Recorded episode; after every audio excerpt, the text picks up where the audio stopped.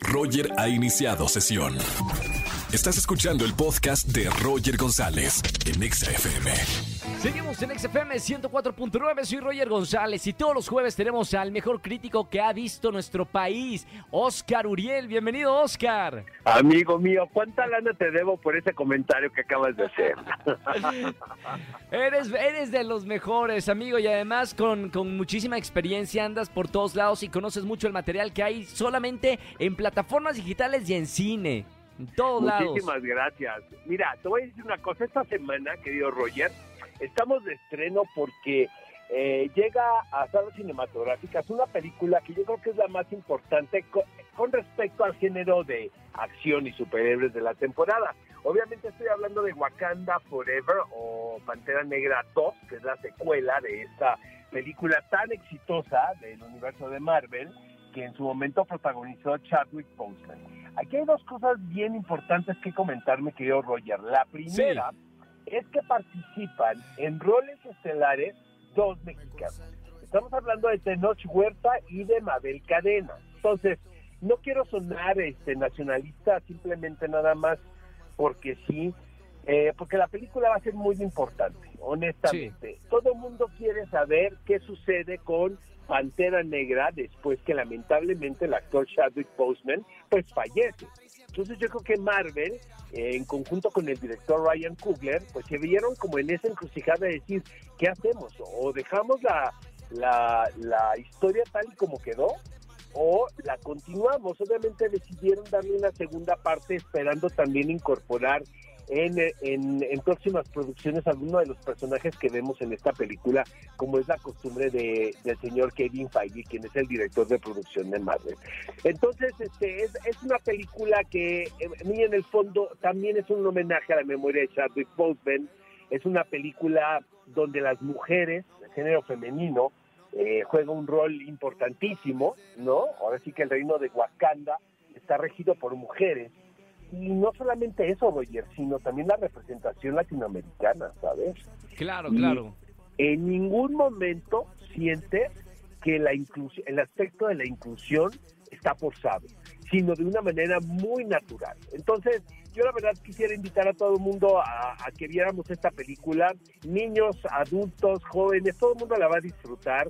Este, creo que Pantera Negra es una de las películas mejor logradas desde mi punto de vista, producidas por Marvel, y creo que esta es una secuela que hoy en la mañana discutía con un amigo que independientemente si crees que hacía falta o no, yo creo que es una película importante por muchas razones, porque habla del momento que estamos viviendo como sociedad y de que finalmente se reconoce el talento de mexicanos para podérseles dar un rol realmente importante en las historias, ¿no? Me encanta y además porque pues toda la película no solamente en México, es a nivel mundial. Estamos eh, esperando pues ver esta esta nueva película, esta nueva entrega. Exacto, te juro que te la vas a pasar muy bien. Oye, amigo, hoy está pendiente platicarles de Bardo. Bardo la podemos ver en cines. Eh, hablando de también de directores de, de, no de este nivel internacional, no este artistas, Alejandro González Iñárritu es un mexicano a quien hemos seguido eh, muy de cerca a través de los años. Eh, es una película que ha polarizado al público. Hay gente sí, que la sí, detesta sí, y hay gente que le encanta.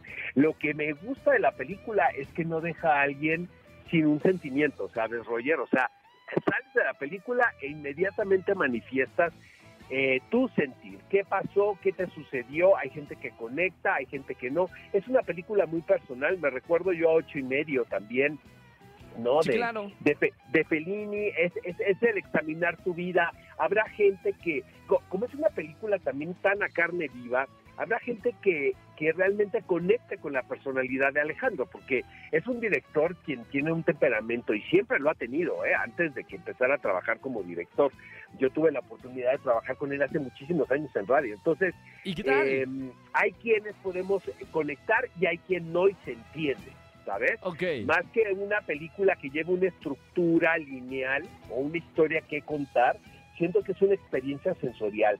Pero yo también invito al público a que la vea y que se haga un juicio propio, que no se deje ir por las opiniones que de repente escuchamos por ahí o que leemos en redes sociales, ¿no? Y sobre todo en pantalla grande, ¿no? Porque creo que, como acabas de decir, es un deleite visual. Totalmente, amigo mío. O sea, si van a ver Bardo, de verdad vayan al cine porque sí creo que va a costar incluso mucho más abajo verlo en una pantalla, por más, ¿no? Eh, la pantalla más nítida que tengan en su casa y más grande. Claro. Estoy seguro que no, la atención no va a ser la misma, ¿sabes? O sea, una sala de, de cine sí te provoca a que estés realmente concentrado y que te puedas ver inmerso en este mundo que te está proponiendo Alejandro González Iñárritu. Cuando uno está en su casa, pues los distractores están al, a la mano, tu teléfono para empezar, ¿no? Totalmente de acuerdo. Hay, hay películas que se tienen que ver definitivamente en, en el cine. La voy a ver el fin de semana. Eh, también eh, la nueva película de Black Panther y la comentamos el próximo jueves, Oscar. Me parece correcto, querido amigo. Hay muchas opciones. Si quieres para el próximo jueves podemos platicar acerca del biopic de Miguel Bosé. Tengo muchas cosas que decir al respecto también. Este es el final, también ya terminó Andor con Diego Luna, entonces deja, lo dejamos para el próximo jueves, ¿te parece? Buenísimo. Gracias, Oscar. Como todos los jueves, síganos en las redes sociales. Oscar, te seguimos como. Oscar Uriel en Twitter, Oscar Uriel 71 en Instagram, Oscar Uriel Cine en Facebook, querido amigo. Gracias, amigo. Hasta el próximo jueves. Un abrazo muy grande. Fuerte abrazo. Bye bye. Chao, Oscar Uriel, con nosotros todos los jueves aquí en la radio en XFM 104.9. Obviamente para checar las críticas de lo que vamos a ver este fin de semana. Escúchanos en vivo y gana boletos a los mejores conciertos de 4 a 7 de la tarde por XFM 104.9.